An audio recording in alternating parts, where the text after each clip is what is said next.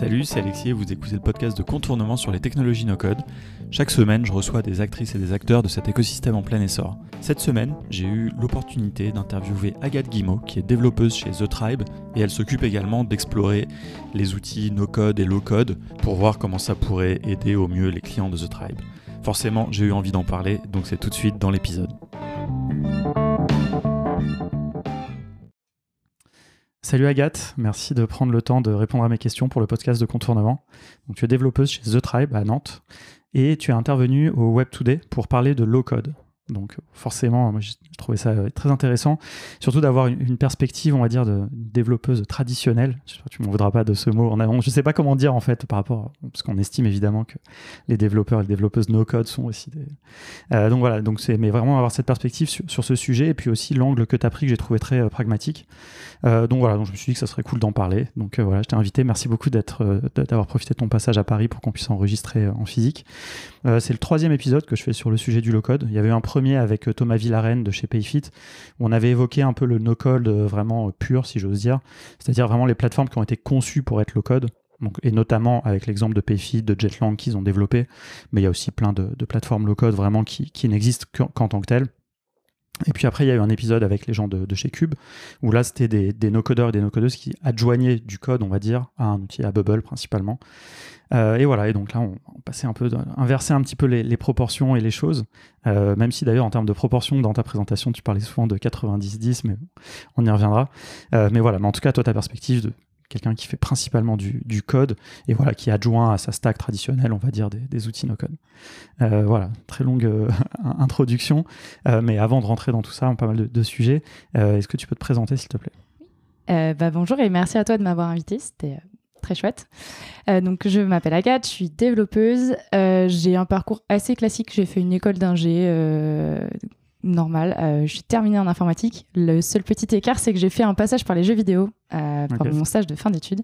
bon, pour plein de raisons, ça a moyennement marché. Donc, je suis revenue dans le web qui était mon, mon projet initial, quoi. Et juste après mon diplôme, donc, je suis entrée chez The Tribe euh, comme junior sortie d'école. Et j'ai avancé euh, sur cette voie. Et j'ai rencontré le no-code il y a à peu près un an. Euh, c'est pas moi qui ai été le chercher, il est venu à moi. C'est un gars de ma boîte qui s'est saisi du, sujet, qui s'appelle Josquin. il avait fait une très grosse curation sur tous les outils qui étaient en train d'émerger, ceux qui utilisaient déjà, et ceux qui, dans lesquels il voyait un potentiel, mais il n'avait pas forcément le temps de s'investir. Euh, fast forward euh, to euh, septembre, où j'ai participé à l'ouverture d'une nouvelle antenne pour The Tribe à Lille. Et il y avait énormément de demandes en fait au niveau du no-code, des clients qui venaient spontanément nous voir en disant on veut du no-code. Et il n'y avait pas de responsable chez nous à ce niveau-là. Donc c'est moi qui ai pris cette casquette. Je me suis plongée dedans un petit peu. bon, à contre-cœur parce que je pensais que c'était un genre de sous-dev. Mmh. L'orgueil des développeurs euh, est infini. Et, euh, mais en fait, j'ai trouvé ça hyper chouette. Et j'ai vraiment, je suis vraiment tombée dedans, j'ai découvert plein de choses. Et, euh, et ce qui m'a amené à faire bah, la conférence au Web Today, puisque ben, je fais quand même du code à la base, c'est ce que j'aime, c'est mon métier. Mais par contre, le, le no-code m'a apporté plein de trucs. Donc, voilà. Juste avant de, creuser un petit peu là-dessus, est-ce que tu peux me dire euh, quelques mots sur The Tribe pour bien comprendre un petit peu euh, le, contexte et peut-être un peu euh, vos spécialités? Et Justement, si tu dis avant, vous ne faisiez pas de no-code. Enfin, tu vois, pour qu'on bien, comprenne bien le, Donc, The Tribe, c'est une agence de développement qui produit des applications web et mobiles. Et, initialement, nos, clients, c'était surtout des entrepreneurs ou des startups en train de lever des fonds, quoi, qui avaient soit un besoin de créer un MVP, euh, à partir juste d'une idée, d'un cahier des charges, ou alors des startups qui avaient un premier MVP qui fonctionnait et qui voulaient l'emmener à un niveau plus industriel. Euh, et euh, MVP, hein, le. Ah oui, pardon. donc vraiment le, le POC, enfin la première version, toute première version d'un produit, la plus minimale, celle qui va répondre au maximum de, de besoins du client en un minimum d'efforts, de temps, d'argent, etc. Donc ça, c'était votre spécialité avec du code. C'est ça. Donc nous, on faisait vraiment tout sur mesure, hein, ce qu'on appelle, on n'utilisait pas de WordPress ou truc comme ça, on partait toujours d'une feuille blanche quasiment et on construisait par-dessus. C'est marrant parce qu'en plus, euh, enfin désolé, hein, je te sens, mm pas sans te couper, mais c'est marrant de le. Pendant longtemps, ça a été un peu un stigmate, je trouve, du no-code, c'est-à-dire que le no-code, ça sert que à faire des MVP. Et tu vois, et donc, et donc ça paraît euh, complètement normal de, de- de- que des agences no-code soient spécialisées là-dessus. Et je trouve que c'est plus, moins euh, courant voilà, de, de voir des agences de dev. Et, euh, et je pense que ça se justifie par ailleurs. Et peut-être tu pourras donner peut-être des exemples de, de clients un petit peu, tu pourrais dire où, tu vois, où est-ce que se justifie le code. Ça va être un peu le sujet d'ailleurs de, cet épisode, mais euh, Euh, ouais, en fait, ce qui s'est passé, c'est le Covid qui est passé par là. et qui a énormément transformé en fait euh, bah, tout le marché euh, nos clients, notre façon de concevoir des applications. Il y a plein de gens qui se sont trouvés avec peu de travail ou pas de travail, qui se sont dit ok j'aime trop le développement, je vais m'y lancer. Et puis à ce moment-là, il y avait les outils no code qui étaient là. Et nous, on a vu l'avant où tous les gens étaient en mode je ne sais pas faire une application, aidez-moi. Et nous, on faisait du code. À ils sont arrivés avec des noms de techno, des noms de produits et notamment du Mhm. no code. Donc on a dû se mettre dedans. Euh, C'est combien de personnes à peu près? euh, donc, euh, on, a, on a quatre antennes maintenant. Donc, il y a. Nantes qui est le bureau historique, on est à peu près 70. Euh, il y a le, la partie support qui est commune à toutes les tribus. Et ensuite, il y a une antenne à, à Paris, bah, où je suis en ce moment, qui a deux ans d'existence, et une qui est à Lille, qui a ouvert en septembre. Et dans le même temps de septembre, on a ouvert une tribu remote, qui est dans toute la France, qui est euh, D'accord. 100% remote, comme son nom l'indique. Euh, donc voilà. Ça fait pas mal de monde. J'ai pas les stats exactes, mais ouais. euh, Non, mais ça donne un peu euh, l'idée. On n'est pas non plus euh, chez Accenture. Enfin, non, voilà. non, non, Mais ça- c'est pas non plus une petite agence de 5 personnes. non plus, euh, ça a changé d'échelle un peu quand même. ouais. Ok, non, bah écoute, super intéressant. Et donc, euh, toi, tu découvres le no-code, donc c'est toi qui te, te saisis un peu du sujet. Euh, Qu'est-ce que je, je veux bien que tu creuses un peu, juste par, par curiosité, un peu, mais de ton, ton premier ressenti, tu vois, quand tu dis un peu en rigolant, Ouais. mais je pense que c'est peut-être vrai, quoi, tu vois, ce côté un peu euh, sous-dev, etc. Euh, Enfin, je sais pas si c'est le bon mot d'ailleurs. Non, non, mais, c'est- horrible de dire ça. mais non, non, mais tu vois, non, mais parce que en fait, j'ai envie de, de. Je pense que du côté des no-codeurs et des no-codeuses, il y a beaucoup de préjugés à l'envers des développeurs, comme il y en a dans l'autre sens. Et je me dis autant des- voir un petit peu, tu vois, quel, quel- je profite, tu vois, d'être avec toi, savoir un peu ce que toi t'en as pensé, mais aussi peut-être tes collègues, tu vois, et un peu les, les premières discussions, tu vois, et après peut-être Mm. l'évolution. euh.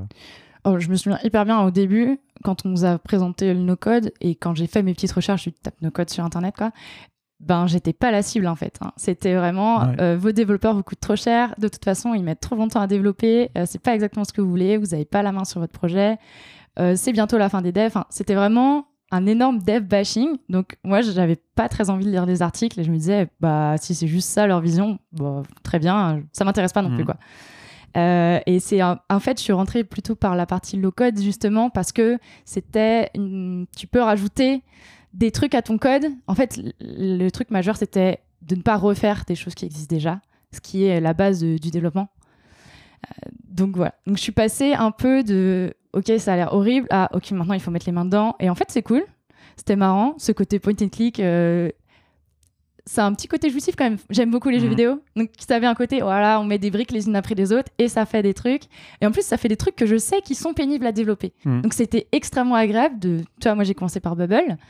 Et on me dit, euh, bah voilà, tu fais quelques clics, boum, t'as un site, boum, t'as une authentification. J'étais, ah, putain, euh, moi, il me faut déjà quatre plombs pour juste monter ma stack et il y a rien, quoi. Il y a même pas de, Ouais. de feature. Non, mais c'est bah, cool, ce- justement, ce, ce feeling. Tu vois, Ouais. parce que beaucoup de. Nous, des fois, on le dit. hein, D'ailleurs, Erwan, il prend souvent l'exemple de l'authentification, justement. Euh, les no-codeurs, en fait, et les no-codeuses, souvent, ils s'en rendent pas compte de la complexité. Puisque eux, ils partent. Tu vois, ils découvrent ça, ils savent pas dev, Mhm. donc ils disent bah oui, dans Bubble c'est un drag and drop, probablement que dans le dev ça doit être pareil. Et en fait, euh, non, pas du tout, donc euh, c'est intéressant. Et je rebondis sur les conversations que j'ai eues avec d'autres personnes. Donc à, à Lille, on avait, il y avait aussi une autre euh, jeune dev qu'on avait recrutée, qui est venue avec moi sur la partie no code. Et après, quand je discutais avec les autres personnes de la boîte, c'était un peu obscur. C'était genre ah ouais, c'est Agathe qui fait du no code. Bon, on sait pas exactement ce qu'elle fait. Et il y a aussi une chose qui est qu'on a des profils très techniques. On recrute là-dessus, en fait. hein. On vise vraiment une grosse expertise, une grosse qualité technique. Donc, c'est des gens qui aiment le code, mais le code énervé, le code euh, bien fait et euh, qui comprennent comment ça marche fond- fondamentalement. Donc, euh, le point and click, eux, en fait, ça les faisait chier un peu. Ils n'avaient pas. tu perds un peu la joie de faire du code hyper stylé parce que bah, tu as juste des briques, puis tu es vite un peu limité. Ah là là, ça correspond pas à la logique que je connais, donc je galère, donc j'ai pas envie de creuser plus. Documentation de Bubble par laquelle j'ai commencé, c'est pas la meilleure. Euh, Non, donc ils étaient un peu sceptiques. Parce ouais. que du coup, est-ce que t'as pas à la fois des fois cette jouissance, comme tu disais, tu vois, qui peut. Et à la fois aussi des fois cette frustration Si, terrible. de te dire bah, moi je suis vrai, une vraie dev. Mais par contre, là, euh, je n'arrive pas à faire un truc qui devrait être euh, trivial. quoi. Ouais, ouais c'est surtout ça. En fait, il faut apprendre à tordre un peu son esprit parce que pourtant j'ai pas une hyper longue expérience, mais tu vois que j'ai des autoroutes quand je fais du dev. Quoi. Il y a des trucs, c'est comme ça, ça fait A puis B puis C et c'est terminé. Et en fait, le no-code, pour être plus accessible ou pour être compréhensible, etc., des fois il prend des chemins détournés. Et donc je me dis, mais enfin, il suffit de faire comme ça. C'est pas du tout comme ça. Et on t'explique avec une autre méthode qui fonctionne en fait, qui a aussi de, mmh. son sens, mais qui correspond pas à la réalité technique que moi je peux connaître. Donc il faut un peu, c'est vraiment un apprivoisement des outils, mais comme tu apprivoises euh, des frameworks ou, ou, quand la première fois que tu essayes un nouveau truc, tu dis ah là, là ça ressemble pas à ce que je faisais avant, c'est nul, et en fait bon bah il y a une raison pour laquelle ça fait différemment. Le, le coût du le coût du changement toujours. Ouais c'est ça. Mais là en plus tu as cet aspect euh, ouais euh, clicodrome euh, qui est un peu qui est pas forcément mm. sexy quand tu viens du code. Une, une, vraie expression de dev, ça. Ah vois, je pense que les no-codeurs, no-codeuses ne connaissent pas du tout, mais c'est, moi, ça me, ça me, fait souvent rire. Mais Juste par, curiosité, c'est quoi ta, ta, stack technique enfin, sur quoi De base ouais, de dev, euh, Moi, je fais du JS essentiellement. Donc euh, Node et puis React. Euh, après, je fais du DevOps parce qu'on travaille sur des projets complets à The Tribe, c'est-à-dire du bootstrapping, voire même avant la conception, jusqu'à la mise en prod et tout. Donc, je, je, sais quand même toucher un serveur, mettre en prod, faire du provisionnement, un truc comme ça. Mais essentiellement, c'est du DevJS. Ok. Et je reviens juste sur un point que tu disais, ce, ce, ce dev bashing. Tu vois, c'est intéressant parce que nous, en fait, on est vachement prudent. Enfin, je dis nous en tant que contournement, mais beaucoup de gens aussi dans la communauté de no-code, très prudents justement par rapport à, tous ces, discours de le no-code c'est facile et tout. Tu vois, et d'ailleurs, enfin, tu m'avais dit ça quand on s'était vu justement à, Nantes, et c'est ça aussi qui m'avait un peu trigger. Je me suis dit, c'est intéressant de, de, parler, tu vois, parce que forcément, bon, en tant que dev, tu vois, tu vas avoir tendance à plus, ça plus ressortir ces choses-là, mais c'est vrai qu'elles existent trop en fait. Si tu les as vues, c'est qu'il y a des endroits où c'est écrit. Vraiment, ah oui. Euh, tu vois. En fait, il y a vraiment un, deux discours autour du, no-code, enfin que moi j'ai pu rencontrer, il y a un discours qui est énormément tourné vers les gens qui veulent faire des choses. Et donc là, ça va être, c'est hyper facile, vous n'avez pas besoin de dev, etc. Donc c'est, je sais pas si c'est pour leur mettre le pied à l'étrier ou quoi, mais il y a vraiment un truc de faut les attirer. Euh, un truc pour les gens qui ont été frustrés de leur expérience avec les développeurs. Donc c'est là où on dit ouais, vous en aurez bientôt plus besoin. Il coûte trop cher, etc. Et après il y a la vision qui est faite par les builders et en fait c'est pas du tout celle qui est majoritaire. En tout cas j'ai très rarement vu des gens qui expliquaient leur rencontre avec le no-code, ce que ça leur avait apporté. C'est souvent des trucs très marketing, euh, un peu euh, putaclic. Désolé pour l'expression, mais pour faire venir, ouais, pour faire venir et ça manquait très vite de profondeur en fait sur hmm. c'est quoi le no-code, qu'est-ce que ça va faire, qu'est-ce que ça va changer il y a une profondeur qui manque quand tu fais une juste une recherche euh, hyper superficielle. Ouais. Non, mais c'est non, mais après, tu vois, par exemple, nous, on peut dire à des gens, euh, je veux dire, quand tu veux lancer un projet, peut-être que tu n'as pas besoin de dev. Tu vois, clairement, ouais, bien sûr. c'est un argument, c'est une, c'est une, une, réalité, mais après, c'est la manière de le dire qui est, fin et, et, tout ce qui va avec. Euh, qui est... ouais, ouais, non, c'est clair. Non, mais c'est intéressant, tu vois, mais, mais donc c'est cool, tu as un peu passé au-delà de, de, ça, justement. Bah, j'ai rencontré des. En fait, je suis passé par une formation par Otto, qui est, euh, que tu connais ah, peut-être. Et donc là, j'étais direct avec d'autres gens. On n'était que trois devs, je crois, sur les 11 personnes présentes. Donc les autres, direct, ils étaient beaucoup plus dans la curiosité, pas du tout dans l'opposition aux devs. La plupart, ils avaient beaucoup de curiosité, envie de savoir ce qu'il y avait derrière. Il n'y a même pas eu de euh, non, mais moi, je veux juste virer mes devs et j'apprends le no ça. Et ça transforme hyper vite le rapport. Une fois que tu as compris l'outil et les gens qui sont avec, en mode, ok, bon, c'est des articles un peu de merde, on va pas les regarder, ça n'a pas d'intérêt. Je dis aux gens, tapez pas nos codes sur Google, vous allez être deg les devs, enfin, vous allez vous en prendre plein la mouille pour rien, ça n'a aucun intérêt. Parlez avec des gens, regardez les outils, testez-les, c'est beaucoup plus cool. Bah, tu auras l'occasion, euh, justement, euh, au meet-up, euh, de, voir. Non, mais parce qu'en plus, tu vois, il y a un truc que j'ai observé, notamment, par exemple, j'ai eu cette discussion avec des gens qui faisaient le, le bootcamp d'auto, c'est qu'il y a beaucoup de respect pour les devs parce que les, les no-codeurs, les no-codeuses, souvent quand ils font bootcamp, ils se rendent compte que les devs, ils ont beaucoup plus de facilité, quoi. Et donc, il y a un peu ce truc de se dire, bon, tu vois, c'est. Bon, il y a un respect, tu vois, des fois, il y a des gens qui respectent ou non le métier de, développeur, mais en tout cas, quand tu vois que quand tu essayes d'apprendre la même chose qu'eux et eux, ils apprennent trois fois plus vite que toi, bon, forcément, ça, tu dis, OK, il y, a quand même des choses qui sont concrètes. Bah, en fait, le no-code, malgré tout, ça repose sur des bases de code et tous les concepts qui vont derrière, c'est des concepts de code. Donc, nous, ce qu'on doit réapprendre, c'est comment faire ce qu'on sait déjà faire, mais d'une autre façon. Alors que les autres, ils partent de tout en bas. Il faut d'abord qu'ils apprennent tous les concepts, puis apprendre à les faire marcher entre eux. Donc, bah, ça se voit pas parce que le no-code est réputé hyper accessible pour tous et mhm. tout le monde va être au même niveau. Sauf qu'en fait, non, les devs, ils ont, ils ont déjà la moitié du travail parcouru. C'est un énorme bonus qui est pas Ouais, non, c'est clair. Après, il y a un truc qui est intéressant que j'ai observé euh, chez quelques-uns de nos clients quand ils se forment à Airtable, par exemple, c'est qu'il y en a des devs hein, qui, euh, qui essayent de faire des choses trop compliquées. Par exemple, ils essayent de faire eux-mêmes des relations. Ah oui. Ils mettent des clés étrangères, ah des trucs, euh, enfin voilà, qui, n'ont pas du tout lieu d'être, puisque c'est une des forces incroyables d'Airtable, c'est de proposer une abstraction euh, Ah, visuelle de, tout ça. ouais. Et, euh, et je trouve ça euh, très drôle des fois, et on doit des fois un petit peu désapprendre. Oui. Mais bon, c'est des choses un peu marginales, parce que comme tu dis, les grands principes, évidemment, sont les mêmes. Et, euh, Ben, je trouve que c'est pas si marginal justement. Ouais, Je trouve que les- le no-code t'oblige à avoir une économie de qu'est-ce que tu veux faire. En fait, on- on- avec, quand tu codes, la plupart du temps, tu sais très bien ce que tu veux faire. C'est Mm. la route pour l'accomplir. Et en fait, dans le no-code, ça va très vite pour réaliser les choses. Par contre, il faut bien savoir ce que tu veux faire. Ouais. Donc, ça t'oblige vraiment à te dire attends, en fait, je veux faire quoi fondamentalement? Je veux pas créer une relation. Je veux qu'il y ait un lien entre machin et machin.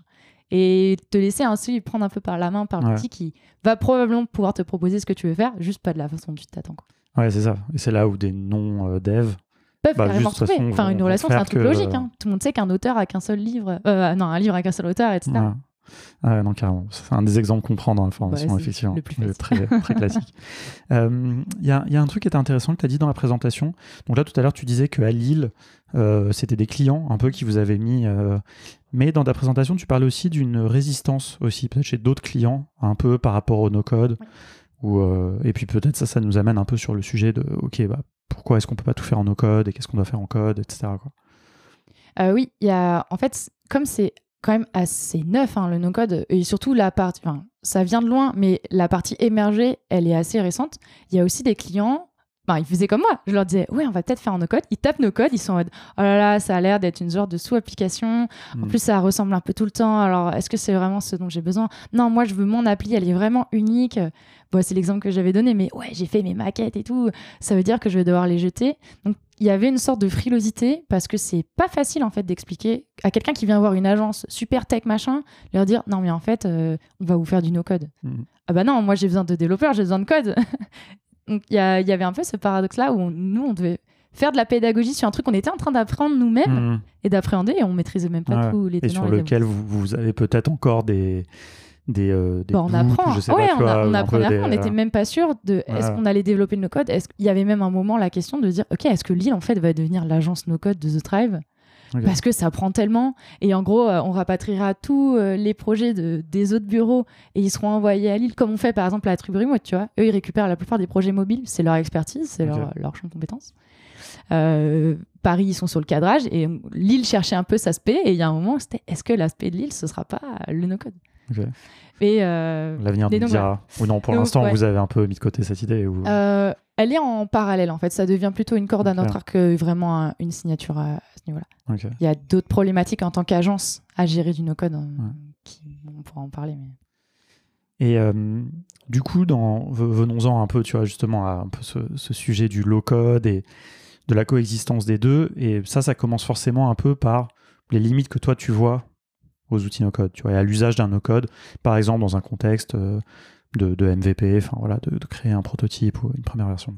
Il y, a, y a toujours cette idée que le, les outils, ils ont été pensés pour quelque chose en général. Même s'ils disent, ouais, vous pouvez faire toutes les applis du monde avec, il y a une logique sous-jacente, tu vas pouvoir manipuler des objets d'une certaine façon, tu vas pouvoir afficher les objets d'une certaine façon. Hum, Tu vas pas pouvoir tout faire. Ça, c'est un, c'est un poncif, mais tu vas pas pouvoir tout faire. Et donc, parfois, ton besoin client, il va s'éclater un peu contre les possibilités. Il va te demander un truc qui est un peu trop complexe, euh, un petit peu trop poussé, et quand tu essayes de le faire en no-code, tu sens que ça grince, quoi. Tu le sens très vite. Quand tu essayes d'aller à contre-courant de l'outil ou de lui faire faire quelque chose où il n'est pas fondamentalement prévu pour, ça grince à fond, quoi. T'écris euh, des requêtes euh, hyper tarabiscotées, euh, tu fais des affichages imbriqués dégueux, parce qu'il faut absolument que tu affiches cette donnée, mais elle est au 75e sous-sol.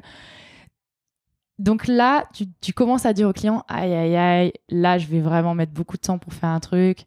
Ah, là, ça n'a pas l'air trop prévu pour.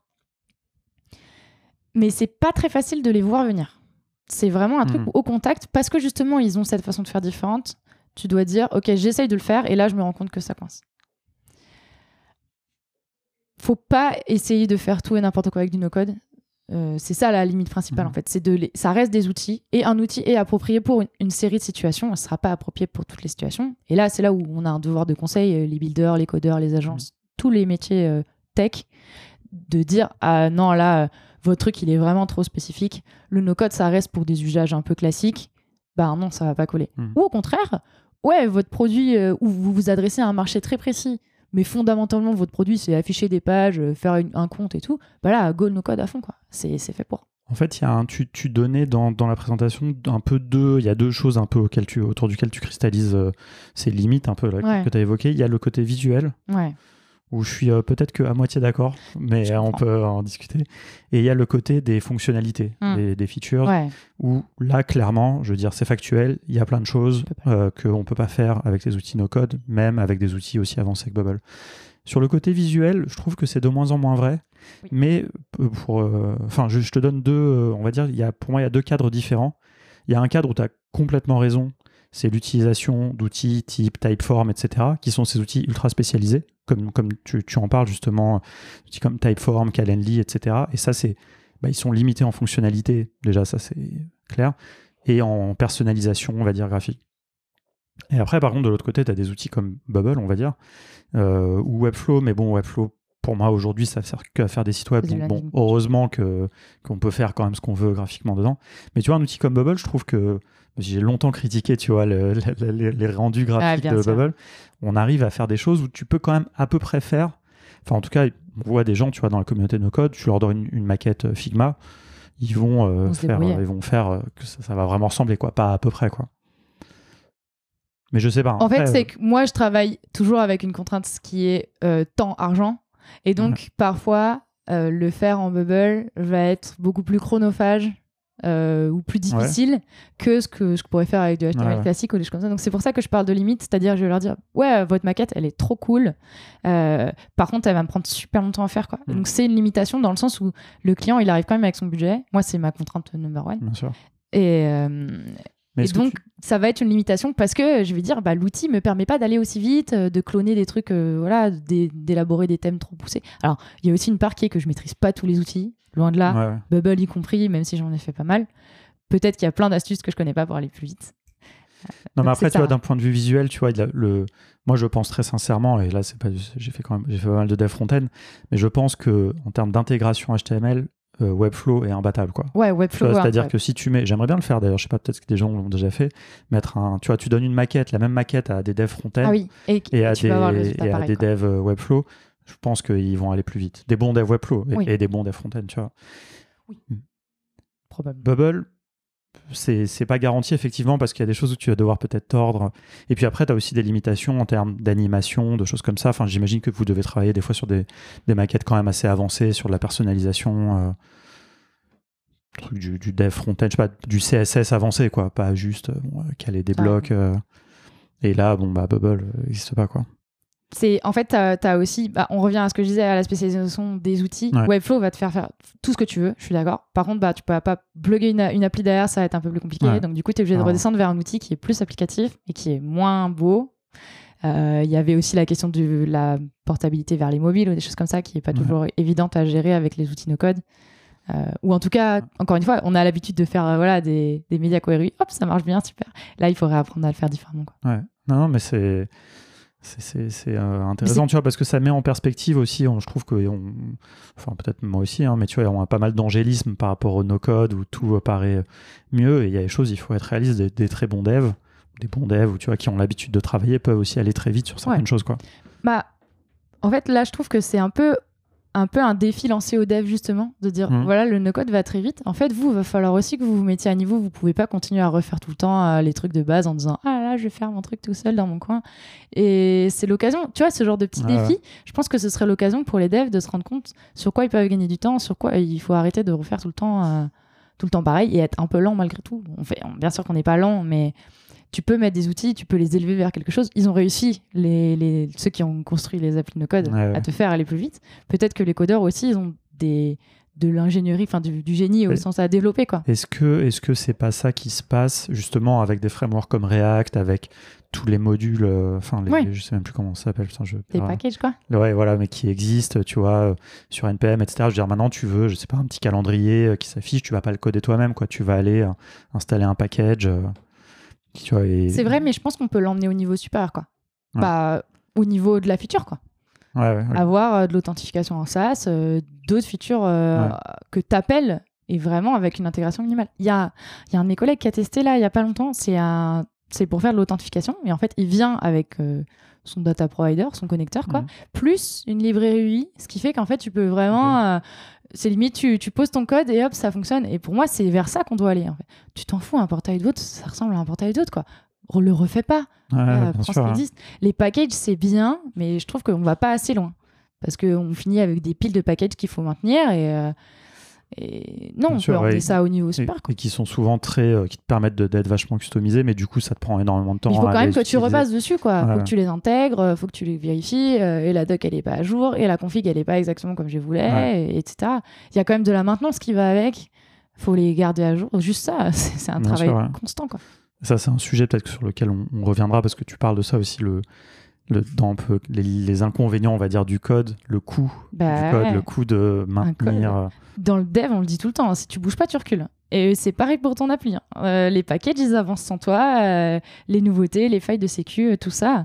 Donc en fait, euh, non, le code, tu es obligé de l'entretenir tout le temps. quoi. C'est comme une maison. Tu as une maison, tout le temps un truc à faire dedans. Bah, ton appli, c'est pareil. ouais, toujours une fuite. Toujours. part. Et il faut changer ci, repeindre ça, changer les parquets, j'en sais rien. Tout le temps quelque chose à faire. Et bah, l'application, c'est exactement Ouais. pareil. Et ça coûte un temps de dingue. Et des sous. Ouais, bien sûr. Euh, alors du coup, là, on a bien montré un peu, tu vois, justement, ces, ces limites, tu vois, ce truc. Toi, quelle est un peu, euh, justement, ton approche low code euh, Enfin, tu vois, voilà, comment, comment tu résous un peu ça? Et si tu as des exemples, je pense que c'est le mieux. Enfin, je sais que tu en as puisque tu en as parlé dans, dans la, dans la présentation. Mais euh, voilà, un peu, c'est comment on allie les deux, quoi.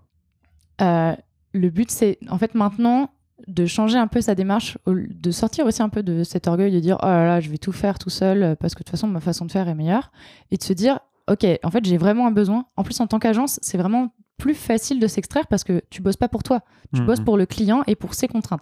Et ce qui est bien à la fin, c'est pas ce qui est bien pour toi, c'est ce qui est bien pour lui. Et euh, donc ce qu'il faut, c'est s'extraire de ça, se dire ok, c'est quoi le besoin final et est-ce que quelqu'un l'a fait quoi? Est-ce qu'il n'y a pas déjà quelque chose Comme tu dirais, je dirais voir un package, bah maintenant je vais voir carrément le niveau dessus. Est-ce qu'il y a Ouais. des briques applicatives, tu parlais de Calendly, qui font tout le taf à ma place et moi j'ai que le travail d'intégration Déjà c'est vachement reposant et en plus euh, ça marche mieux quoi. Donc comment, comment on conjugue ça avec du code? Euh, C'est pendant la phase exploratoire de dire bah, est-ce que je vais pouvoir gagner du temps là-dessus? Est-ce qu'il y a de l'existant? Est-ce que l'existant correspond à mon besoin? Ben, Parfois non, hein. tu dis euh, non, il n'y a pas la feature dont j'avais besoin donc je peux pas le prendre. Que- comment ça se passe juste euh, la, la phase peut-être un petit peu amont à ça, tu vois, c'est-à-dire le, le cadrage du projet, l'accompagnement, euh, tu vois, du client pour déjà définir ses features, tu vois. Ah oui, Est-ce que ça, ça prend en compte potentiellement tu vois, parce qu'il y a deux manières de, voir éventuellement. Tu vas prendre en compte peut-être déjà la technique, ou alors non, là, à cette étape-là, on pense pas à la technique, et c'est derrière qu'on trouve les solutions. Alors, il y a un truc hyper basique, c'est le budget. Ouais, si tu as un tout ouais. petit budget, euh, on, on va de moins en moins déployer euh, du code standard parce que tu as une semaine de bootstrapping, ça coûte déjà une blinde et enfin tout est ouais. beaucoup plus cher. Donc déjà, on va, si on reçoit des plus petits budgets, on va plus facilement les orienter vers du no-code. Et si, au contraire, on a du gros budget, on va peut-être moins proposer no-code en se disant, bon, vu que vous avez un peu de sous, on va vous faire un truc vraiment custom quali. Ça, c'est la, la- le truc de base. Et ensuite, le deuxième, c'est... Alors, c'est un peu flou parce que c'est vraiment un peu du pifomètre. C'est est-ce que ça a l'air d'être un truc général? Un truc que tu as un peu vu, mais avec un sujet différent, Ouais. par exemple? Ou est-ce qu'il y a vraiment un truc spécifique, tu jamais vu ça dans ta vie, et tu dis, oula, ça, ça va être dur de le faire rentrer dans un outil existant? Mm. Il y a vraiment un espèce de flair à avoir là-dessus. Euh, et ça, c'est en discutant avec les clients. On passe vraiment beaucoup de temps en avant-vente et avec tous les métiers. Tu mets un designer, un sales, des devs, des PM. On essaie de mettre tout ça autour de la table en disant, pour essayer d'avoir voilà, une vue de ce que le client a besoin fondamentalement. Des fois, c'est même pas un outil. euh, des fois, on leur dit, ouais, créer un groupe Facebook. Enfin, Ouais, ouais, non, bien sûr. Mais ça fait partie du. Ça fait Tester, partie de... tester ses hypothèses. euh, Voilà, Là, on est plus vraiment dans le sujet vraiment un peu lean, etc. Comment exactement. MVP. Bah, mais- euh, on, est, on est complètement Ouais. là, dans cette démarche-là. Et ensuite, on... tu as une espèce de boîte à outils dans ta tête, des, tout ce que tu as pu tester, se dire, ah bah là, je vois que je vais facilement pouvoir mettre cette feature grâce à tel outil externe que je connais déjà. Donc ça implique de faire de la veille, ça Mm. implique de faire un peu d'exploratoire aussi. euh, dire, euh, quand tu as un sujet qui se pose, tu dis, ok, je vais tester tel outil, on va voir ce que ça donne. Euh, et tu fais un espèce de. C'est comme un chaudron, hein. t'en mets plein dedans, tu fermes, tu laisses mijoter un petit peu. Et à la fin, tu sors en disant Ok, je pense que cette partie-là, elle est facile à faire en no-code. Cette partie-là est difficile à faire en no-code. Est-ce qu'on peut la faire en code et l'intégrer ou pas? Mm.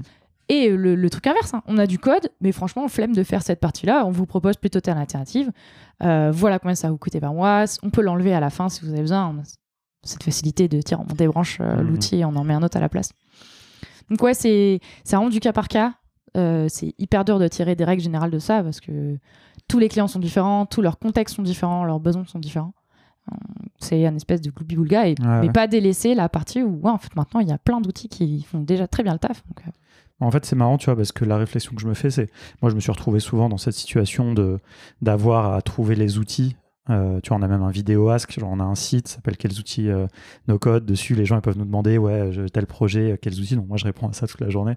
Et j'adore, tu vois, ce challenge intellectuel. Mais le truc, c'est que moi, je sais ce qui est possible à faire en dev ou pas, quoi. Ouais. Et en fait, et donc toi aussi, et je pense que c'est beaucoup plus facile d'être ce côté-là de la barrière. C'est-à-dire que toi, tu sais que, bon, par défaut, de toute façon, tout est possible en dev, plus ou moins facilement. Ça, c'est la partie compliquée.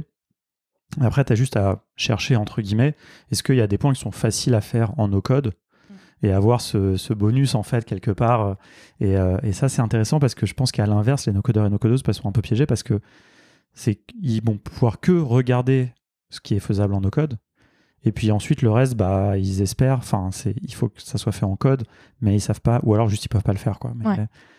C'est ce- cette question un peu d'architecture, t'en parles un peu très rapidement, mais dans, le, enfin, dans, dans la présentation, ce côté euh, définir une architecture, de l'architecture de son projet. Alors, comme tu dis, hein, il n'y a pas de recette magique, c'est un peu Mhm. euh, du, tu dis du flair. Moi, je pense que c'est aussi de l'expérience quelque part. Ouais, tu bien vois. sûr. Plus tu fais des projets, plus tu t'apprends des choses. Mais euh, ouais, enfin voilà, j'ai pas de questions. euh, qui Non, non, ça, mais- euh, Je comprends que ce soit peut-être plus dur parce que, encore une fois, c'est plus facile pour des devs d'aller vers du no-code que pour des no-codeurs de Ouais. venir vers du dev. C'est vraiment opaque comme métier, quoi. Ouais. Quand t'as jamais vu. euh. Et, et tu vois, justement, c'est ça qui, qui m'intéresse un peu. Peut-être que justement, on parle des, des moyens euh, techniques, quelque part, tu vois, de, de communiquer. Parce que je pense que moi, ce que j'aimerais, tu vois, enfin, c'est même pas que j'ai envie, mais c'est c'est les no-codeurs et no-codeuses doivent se rapprocher des développeurs. C'est-à-dire qu'il faut qu'il y ait de la collaboration. Ouais. Et moi, j'incite les gens, alors c'est toujours pareil, comme tu dis, c'est des questions de budget, tu vois, mais no-codeurs et no-codeuses qui se retrouvent bloqués, mais de travailler avec des devs, quoi. Travailler, tu vois. Enfin, moi, j'ai fait, par exemple, j'ai je fais un petit projet, j'avais une idée que je voulais faire avec Adalo. Bah, à un moment, il me manquait un, un petit composant juste pour enregistrer parce que ça n'existait pas dans Adalo. Bah, j'ai payé un mec, euh, bon, il était en Moldavie ou je sais pas où. Franchement, il était super bon, il était cool, tu vois. Enfin, je l'ai trouvé par le, C'est bien passé. la marketplace. Et ouais, ça s'est bien passé. Et puis, il m'a fait un composant. Ça m'a pas coûté très cher. Et c'était juste le petit bout. Et tout le reste, j'ai tout fait avec Adalo, quoi. C'est cool ça. Et- C'est vraiment hyper bien parce que bah, t'es typiquement dans le cas qui est le plus intéressant. Tu pourrais dire, je suis obligé de jeter tout l'outil parce qu'il manque ce bout-là. Ouais. Bah non, toi, t'as as, rajouté le petit morceau qui te manquait. C'est ce saut qui est difficile à faire aussi, de te dire, Ouais. merde, il va falloir im- impliquer quelqu'un d'autre, quelqu'un qui n'est pas de notre métier. Ça. Je prends lequel? Les développeurs se valent pas tous. euh. Ah oui, non, ça c'est clair. ouais. Donc, Bon, euh, là, mais si, là où. ça se, si ça se démocratise, je pense euh, c'est là où tu vas faire des trucs hyper intéressants. Ouais. Et les devs vont faire des trucs cool. C'est la petite partie que personne n'a faite avant. Trop bien, let's go, faites-le. Après, tu le mets sur la marketplace, les gens vont la prendre, vont s'en servir, Exactement. te payer. Voilà. Donc c'est ouais, c'est hyper bien si ça peut avancer dans cette Et, et direction. du coup, dans, dans les exemples que, que tu as, justement pour rentrer dans le concret, Mm. euh, bah, je sais pas si tu veux nous donner des exemples, tu vois, les, les différentes manières que toi, tu as en tant que dev de faire euh, ces 10% restants, tu vois, si on dans un projet no-code ou. euh, voilà, enfin, un projet qui est principalement no-code, mais il va manquer une feature, un truc. euh, Ah oui, Euh, on avait pas mal parlé du fait de- d'externaliser du traitement de données. Ça, c'était le Ouais. truc le plus évident. Euh, c'est pas toujours facile de manipuler finement de la donnée quand tu fais du no-code parce que tes requêtes, elles sont un peu préécrites et tu, les, Mhm. tu fais des briques l'une après les autres. Nous, on, on avait eu le cas où c'était ouais, c'était une page de statistiques et euh, nos clients, ils voulaient des trucs assez fins. Ils voulaient des stats par mois, puis par produit. Et dans les produits, il y avait plusieurs sous-catégories et tout. Oh là là, ça commençait à être un peu le boxon. Euh, on avait des pages qui mettaient plusieurs secondes à charger, donc c'était long. En fait, euh, ce que tu fais, c'est que les API sont souvent ouvertes.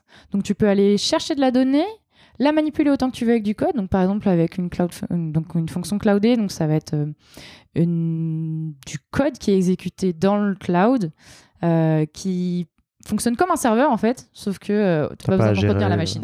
pas besoin de gérer l'hébergement. Voilà, c'est ça. Et typiquement, tu fais une fonction cloudée, donc là, tu es dans, t'es dans du code, du vrai code, tu as la main sur tout, tu peux, tu peux mettre les données dans le format qui t'arrange, extraire toutes celles dont tu as besoin. Et ensuite, comme le no-code ouvre ces données, bah, tu vas les chercher, tu les manipules, t'en fais euh, vraiment tout ce que tu veux, littéralement, et tu les renvoies. Après, il faut trouver un format qui est intéressant Mm. à exploiter euh, du côté du no-code. Tu les renvoies dans le- la plateforme no-code, et elle, ensuite, elle se débrouille, elle les affiche, elle, elle fait des Et vous avez- t'as- t'avais un exemple de ça? Enfin, tu as fait ça par exemple avec euh, Bubble C'était avec par Bubble et Ouais. puis avec du euh, Firebase. pour euh, la Ok. Cloud Function, quoi. Tu, tu, tu arrives à connecter, euh, tu connectes les deux, quoi. Ça, c'est hyper intéressant, comme tu dis. Enfin, ça, c'est le- les API, c'est quand même une des clés, moi, je pense, de, de cette collaboration. Mais bien sûr, et, il et faut de que tout ça, communique. Et pour communiquer, c'est le, le meilleur moyen. Mais voilà, tu vois, tu- typiquement, je pense que c'est important que, que les gens qui, qui, uti- qui, qui n'ont que les outils no-code à disposition sachent que, par exemple, faire écrire juste un petit bout de code, c'est possible. Quoi. Ouais. Travailler avec des développeurs, notamment grâce à ces euh, Cloud Functions, Lambda Functions, etc. C'est pas obligé d'être toute une histoire, d'installer un non, serveur, etc. En plus, des fois, euh, il y a- ils ont déjà euh, la connaissance logique de ce qu'il faut faire. Il manque vraiment le truc de je ne peux pas écrire du code parce Ouais, que ouais. je sais pas l'écrire. Et tu le décris à quelqu'un, il te dit oh bah je te fais ça en Node ou en je sais pas quoi d'autre. Et euh, c'est bon quoi. C'est Ouais, plié, on n'en parle plus. c'est de l'exécution. Et je pense même que tu pourrais apprendre du code juste pour avoir le besoin. C'est pas du code hyper profond. Tu as besoin d'apprendre un peu d'algo, un peu un langage. Bon, euh, C'est parce que tu vois, quand tu dis ça, c'est moi je, je fais un attention peu aux gens pédant, qui disent ouais. ça. Non, mais c'est surtout, c'est je trouve que ça, ça pourrait dévaluer un peu le métier de développeur. Parce que moi, je trouve qu'apprendre le code, c'est euh, c'est compliqué. Et euh, ça prend du temps et de l'expérience, tu vois. Et moi, je. En tout cas, je après, tu peux euh, me Mm. challenger hein, là-dessus, mais c'est que je trouve que, tu vois, j'ai pas envie de donner cette impression. Enfin, déjà, par respect pour le métier de développeur, quelque part. Mais aussi au, que- au- au- comment dire, aux gens qui font du no-code, tu vois, qu'ils vont pouvoir apprendre un tout petit peu de code. Alors, c'est vrai un peu pour l'HTML et le CSS, tu vois. Pour le JavaScript, je suis pas d'accord. En fait, le métier de développeur, il est très dur parce que tu, tu dois avoir. Tu as des compétences très larges, en fait. Tu as, Ouais. énormément de choses à connaître. Coder, c'est une toute petite partie. Il faut faire une archive, il faut bien redocumenter, il faut bien Ouais, mais quand même, tu vois. Et l'algorithmique, quand tu demandes aux gens, en réalité, souvent, ils savent déjà en faire. C'est suivre un manuel, c'est une Mhm. recette de cuisine, des trucs comme ça. Ce qui est dur, c'est d'appréhender les langages, leur écriture un peu bizarre et tout. Ouais, mais voilà, quand c'est je- plugué, ouais, mais tu as plugué juste un petit bout de code pour faire le, le petit morceau dont tu as besoin, clignoter ton bouton ou des trucs comme ça. Je sais pas. Mais ça, les gens, ils vont faire du copier-coller, tu vois, sans vraiment comprendre souvent. Bah, pff, bah alors moi, du coup, je suis une pragmatique. hein. Franchement, euh, si le copier-coller, il a marché, euh, good. Oui, mais en tant que, que dev, moi aussi, tu vois. Mais ça veut pas dire que tu pourrais pas l'écrire, éventuellement. Tu vois, c'est juste ça te prend du temps. euh, Mais bon, ça, c'est un peu le même Mm. euh, truc que le, utiliser des outils no-code, tu vois. C'est effectivement pas ré- réinventer la roue. Enfin, je veux dire, on l'a on l'a tous fait. hein. Moi, je on sait tous euh, la recherche Google, on arrive sur Stack Overflow, on prend le, le bout de code. Faut pas se mentir on non le- plus, les devs aussi font ça. Quoi. Bien sûr, non, non, c'est clair, mais tu vois, moi, je.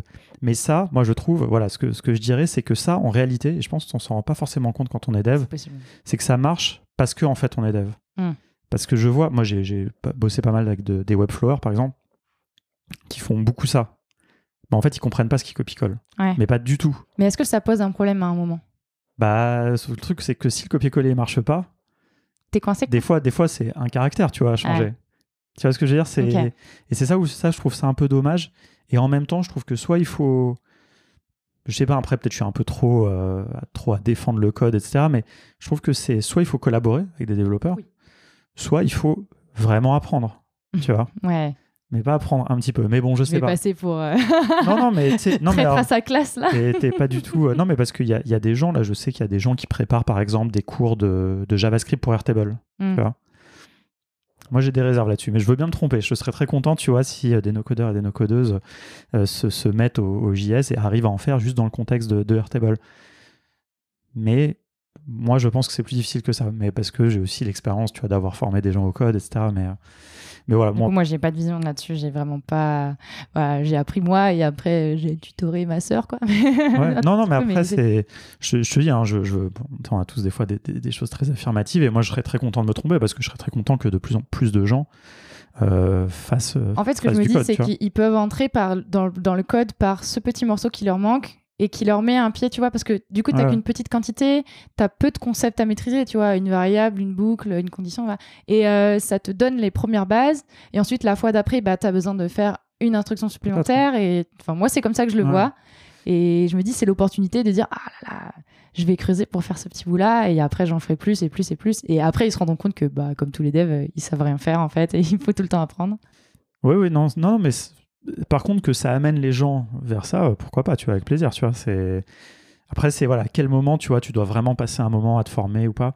Mais j'en ai vu, hein, moi, je, je connais des gens, tu vois, qui ont suivi nos formations et que, qui se sont motivés, que ça, à qui ça a donné envie d'aller plus loin et qui se sont vraiment formés au dev, tu vois. Et maintenant, qui allient les deux, et ça, C'est c'est chouette, tu vois. Ouais. Et je pense que ça a été plus simple pour eux parce qu'ils avaient compris déjà des concepts de base de données, des concepts d'automatisation. Et ça, euh, ça c'est vachement. Et tu vois, il y a un truc pour revenir, parce que j'aime bien cet exemple justement des, de la manipulation de données, tu vois, de, avec des, fonctions par exemple euh, écrites en code. C'est que des fois, je n'ai pas d'exemple qui va me venir en tête, tu vois, mais des fois il y a des opérations très simples mathématiques que tu veux faire qui vont prendre, je sais pas, disons 10 lignes de code, qui prendraient énormément de, de par exemple dans Make, tu vois, qui prendraient énormément d'étapes déjà, un, c'est peut-être pas sûr que tu arriveras à faire tout ce que tu veux faire. Et en plus, même si tu y arrives, en fait, ça va te coûter très cher, tu vois. Indigeste, ouais. Et ça, les gens se rendent pas aussi forcément compte, c'est que, en fait, ça coûte cher les étapes dans Make. Ouais. Chaque, euh, Ouais. à, à volume. euh, mais là, quand on parle de manipulation de données, tu vois, je sais pas vraiment le contexte là de. Si c'était pour des des j'imagine que ça devait quand même régulièrement mouliner, etc. Ça, on n'avait pas des trop gros volumes, heureusement. Ouais. Mais euh, Mais euh, alors qu'en code, bah, alors là, pour le coup, tout ça, euh, exécuter des fonctions le cloud, donc ça voilà, plus rien aujourd'hui. bourrine, quoi. quoi. Ouais. Donc, euh, donc ça, je trouve que c'est un, un- un truc intéressant. Euh, faut pas, faut pas, encore une fois, faut pas se déplacer. Parfois, le code est juste meilleur, quoi. Euh, meilleure C'est- optimisation, ouais, meilleure ouais. maîtrise. Mais bah, des fois, le code est juste meilleur et il faut l'accepter. Vous avez encore besoin des devs. Bien sûr. Ah c'est clair. Non, mais tu vois, c'est. Bon, le truc un peu bateau, tout le monde dit, oui, de toute façon, déjà, on a besoin de dev pour écrire les outils no code, mm, quoi. Ça, c'est un peu tarte, mais ouais. Mais, euh, mais euh, oui, moi, je crois qu'on a aussi besoin de dev à plein de petits moments aussi, tu vois. Et, et voilà, bon, j'espère qu'on inspirera un peu les gens euh, justement avec, avec cet épisode. Et euh, en tout cas, tout ça, c'est une question de curiosité. Après, à la limite, tu vois, juste pour aller. euh, après, quand même, je, c'est d'autres questions, mais tu vois, ce, que- ce que tu dis, le fait d'apprendre un petit peu de code, etc., je pense que ça aussi, ça peut t'amener justement à mieux collaborer avec Oui. les devs et tu vois, essayer de faire par toi-même, voir que peut-être tu y arrives, peut-être tu n'y arrives pas. Mais au moins, tu as un peu essayé. Par et un donc, langage euh, commun. Ouais, voilà, et tu vas Et pouvoir. Les devs aiment bien quand même quand tu dis Ouais, j'ai regardé, euh, comment tu fais. C'est clair, ouais, c'est clair. Bah, c'est. Ouais, bon, j'allais partir encore sur autre chose, mais c'est- un peu sans fin. Euh, Est-ce que tu as d'autres euh, exemples? Il y a, il y a un- Tu parlais d'un exemple, il y a un exemple que j'avais trouvé intéressant euh, sur, sur de la cartographie, en fait. voilà. Oui, Si tout tu- à Si fait. tu vois. c'était ouais donc c'était pour resituer le contexte en deux mots c'était une application qui était qui avait pour but d'aider les étudiants à, à arriver dans une nouvelle ville et à se loger et donc il y avait la partie vraiment logement donc euh, connaître les quartiers les prix euh, des euh, bah, des logements par quartier les zones denses les zones où il y avait des, bars et les zones où c'était calme etc et ben c'était on était un peu dans le cadre de ce que je disais tout à l'heure c'est-à-dire c'était un site très simple tu te connectes, il y a une checklist pour faire ton déménagement. et après, il y avait cette carte, cette fameuse carte, qui était trop belle, que la cliente, elle avait dessinée elle-même, et c'était pour Lille, justement. Ouais, où tu voyais les quartiers un par un, et puis tu pouvais les survoler et tout. Et on tombait exactement dans le 90-10 dont on parle, c'est-à-dire 90% du taf, c'est entre guillemets tarte, c'est-à-dire c'est des pages à afficher, des cases à cocher, un système d'hôtes, et puis voilà. Et il y avait cette carte au milieu qui était quand même euh, un peu le bonbon de l'application, qui était vraiment hyper sexy et tout. Et là, par contre, en no-code, je voyais pas du tout par quel bout j'allais la prendre. Il y avait de l'animation, il y avait des trucs à cacher, afficher. Oh là là. Euh, et donc, là, on a repris un très vieux concept qui est hyper ancien de, de dev et que euh, à chaque fois on dit, oh, c'est un peu crasseux de faire ça, mais ça marche bien. C'est Lazy Frame. Donc, c'est littéralement intégrer un site dans un autre site. Mhm. Et donc là, on a triché. Ce qu'on a fait, c'est qu'on a intégré la carte dans le site en no-code, sauf que cette carte, elle était faite en code. Et on avait besoin de développer que ces 10%. Ça nous a pris pas trop de temps parce qu'en fait, en code, c'était pas fondamentalement difficile. Euh, et on- au final, on a été beaucoup plus vite parce que si on avait dû faire tout en code, c'était infini. Il y a rien que le système d'autres, on peut plus. Mhm. on, en, on en fait trop. Euh, donc en fait, c'est ça aussi, mélanger du code et du no-code, il y a un petit côté un peu roublard où tu dis, oh là là, c'est pas hyper sexy de faire une iframe, mais en fait, ça marche. À la fin, encore une fois, le but, surtout pour moi, c'est mon client. Est-ce qu'elle était contente Mhm. La carte, ça se voyait pas qu'elle était un- incrustée, parce qu'on avait fait le fond de la bonne couleur et tout. Et euh, on arrive, à, on arrive à son but? Cool, c'est bon, ça fonctionne. Euh, Et on a gagné du temps et de l'argent. Et, et en plus, euh, bah, tu vois, le projet, finalement, il n'a pas été financé, donc euh, on n'a pas pu aller plus loin que ça. Bah, le POC, il nous a pas pris trop de temps à, il nous a pas pris trop de temps à faire. quoi. Non, c'est... Enfin, ça me fait penser à deux choses, mais le premier truc, c'est on a parlé tout de suite des API, Oui. qui était vraiment le, le- le- Voilà, ça, c'est la manière Ah, de ça, faire communiquer. Mhm. Mais en fait, les iframes, Euh, ça, c'est vraiment hein. J'engage les gens euh, qui écoutent à, à vraiment se, se pencher là-dessus. Alors, les, les, les no-codeurs et no-codeuses, souvent, ils, ils ont l'habitude d'utiliser ça parce que, enfin, ils, ils peuvent avoir l'occasion parce que, tu sais, des fois, bah, par exemple, Calendly, dont on parlait, tu vas l'embed dans ton site. Tu vas le mettre. Donc, il y a un petit peu déjà cette logique, mais en fait, ça peut aller beaucoup plus loin, et notamment dans la collaboration. Et franchement, j'avais beaucoup aimé cet exemple là que, que tu viens de donner, parce que je trouve que, enfin, je je sais pas si c'était exactement le cas, mais peut-être que cette, cette personne, elle n'avait pas le budget. Enfin, peut-être qu'elle avait le budget pour faire un site bateau avec une carte bateau, quoi. Euh, tout en dev, hein, je parle. Hmm.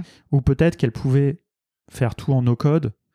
Enfin, mais, mais Avec sauf une que carte la- un peu moins bien. mais la carte, bon, il n'y avait pas vraiment. euh, en plus, t'as pas vraiment d'options. Il n'y a pas des super options en no-code pour. Pas trop. Alors trop. que là, le faire en no-code, moi je l'interprète un peu comme ça lui dégage du budget pour faire une super carte développée sur mesure et qui est vraiment cool, tu vois. Ah, on en revient, quand tu parlais de ligne, c'est exactement ça. En fait, on met l'effort là où Ouais, c'est important de le mettre. Et en l'occurrence, c'était cette carte qui était trop cool. Euh, la checklist pour le déménagement, tu peux la trouver probablement ailleurs. Mais cette Ouais, carte-là, qui est spécifique à une ville ou quelqu'un qui connaît la ville, a- l'a dessinée, l'a renseignée, etc., ça, c'était hyper fort. Et ben, c'est exactement ça. Bah, c'est la partie qui était la plus intéressante, c'est celle sur laquelle on a mis le plus de sous. On a mis autant de temps pour faire cette carte que de faire tout le reste du site.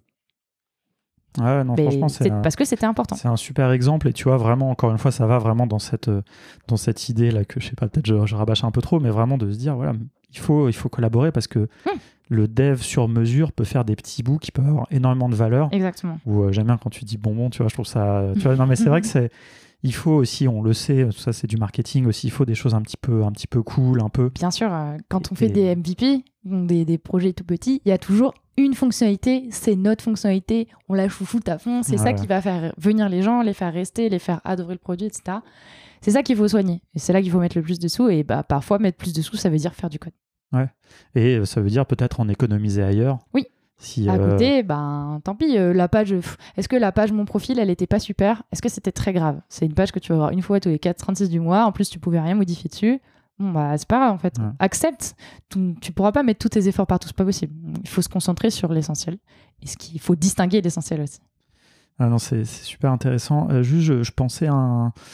euh, je regarde un peu dans, dans mes notes, j'ai noté des choses. Alors, il y avait un truc que, que j'avais trouvé euh, marrant, mais en fait, je, je suis en train de penser. Attends, je, je suis en train de m'emmêler dans mes pensées. Il y avait un autre exemple que tu avais donné, il me semble, avant qu'on passe sur un autre. Parce qu'en fait, il y avait API, iframe, et en fait, j'avais noté, mais je ne l'ai pas noté. euh, un peu dans cette euh, idée de, de collaborer. Bah après, en fait, si le, le troisième truc, et je sais pas à quel point vous l'avez un peu euh, poussé, mais c'est plus juste- justement d'utiliser les, les moyens qu'il y a dans les plateformes de mettre du code. Alors, je sais pas si tu vois, par exemple, tu sais, dans Airtable, tu peux écrire des scripts, tu peux écrire même euh, carrément des extensions, tu vois. Enfin, est-ce que ça, c'est des choses que vous avez investiguées? J'ai alors pour un truc perso, je me souviens que j'avais fait des appels API à Airtable. Mais alors euh, le sujet m'échappe complètement. euh, j'ai oublié pourquoi. Sinon, c'est pas quelque chose que j'ai creusé énormément. J'avais mis, je crois que j'avais mis du JS ou un truc comme ça sur du dans sur un, bouton bubble pour lui faire faire un truc marrant. Euh, mais c'était super ponctuel. J'ai pas beaucoup creusé le code, l'ouverture au code proposée par les outils no code. Probablement parce que souvent c'est soit un peu gadget Ouais. ou soit un truc qui je me disais bah, j'en ai pas besoin en fait pour le moment. Mais je me demande si c'est pas la prochaine frontière, tu vois, parce que là, les choses qu'on a évoquées, que ce soit les API, les iframes, etc., c'est les moyens, on va dire, un peu. euh, qui, qui font pas sortir le développeur de sa zone de confort, entre guillemets. Enfin, mais je le dis pas, c'est pas du tout négatif, hein, c'est plus, c'est euh, la manière, on va dire, classique de travailler, c'est-à-dire qu'on on sépare bien les deux. C'est-à-dire qu'il y a le no-code d'un côté Oui. Et puis le code de l'autre. Euh, L'iframe c'est hyper strict. T'as littéralement le bord de Ouais. la fenêtre qui fait la distinction entre ok là c'est du code et là c'est du no code. Exactement. Et tu vois, ça, je trouve ça vachement bien parce que ça facilite la vie de tout le monde. Et il n'y a pas, y a pas le, développeur qui dit ah, t'as cassé un truc et tout. Mm. Mais par contre, tu vois, la deuxième étape, et tu vois, et je serais curieux, peut-être on en reparlera dans un an, je sais pas quand vous.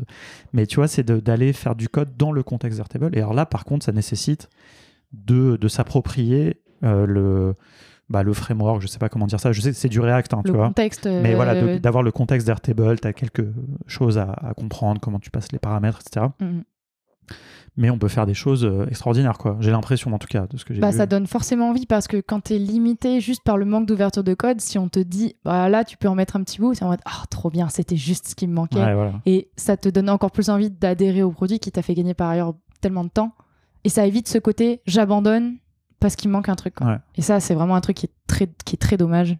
De laisser tomber un outil complet pour une petite feature ou Ouais. un petit manquement. Quoi. Bah ouais, ouais, non, c'est clair. Et d'ailleurs, ça me fait voir, à- pour aller dans, dans ton sens de ce que tu disais tout à l'heure, il y a Augustin dans la communauté qui, euh, en fait, on a un projet, alors qu'on n'a plus jamais mis en, en production, mais en fait, c'est un bot qui assemble des gens chaque semaine, en fait, dans un channel pour les faire prendre un café ensemble, quoi.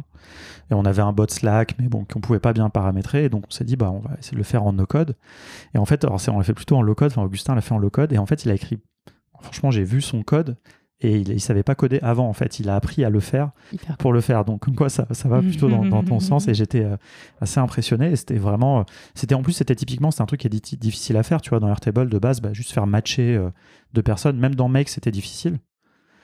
Et là, bah, c'est, c'est pas du code trivial hein, non plus. Mais il a réussi à le faire sans, sans avoir ce background. Et, euh, et voilà, et c'est cette limite, tu vois, comme tu dis, de, de- Bah bah, là, il n'y a plus de limite en fait. quoi. Il a explosé, quoi. Ah, c'est trop bien. Donc, euh, donc c'est assez, euh, assez génial. Bah écoute, ça tu me diras. Franchement, moi je pense vraiment que, que vous devriez investiguer, surtout sur Airtable. Bon, après, Ouais, Airtable, bah, c'est j'ai vraiment un- mon petit préféré, mais J'ai un côté aussi un peu opportuniste, quoi. Si, si ça arrive, J'imagine. j'irai creuser. bah, je vous enverrai bon, si, si- si je croise des. mis la puce à l'oreille, donc j'irai regarder quand même. Voilà, c'est bien de regarder un tout petit peu en avant. Ouais, quand même. Mais en plus, tu vois, tu as deux moyens. En plus, c'est assez progressif parce que tu as les scripts, donc qui sont quand même là, Ah, ça, très peu de vu. contexte, donc ça va assez vite. Mhm. Et après, sinon, tu as vraiment un, un- un- Pas un framework, mais un. Bah, un- une CLI, tu vois, où tu peux démarrer un, des projets euh, vraiment pour faire des extensions.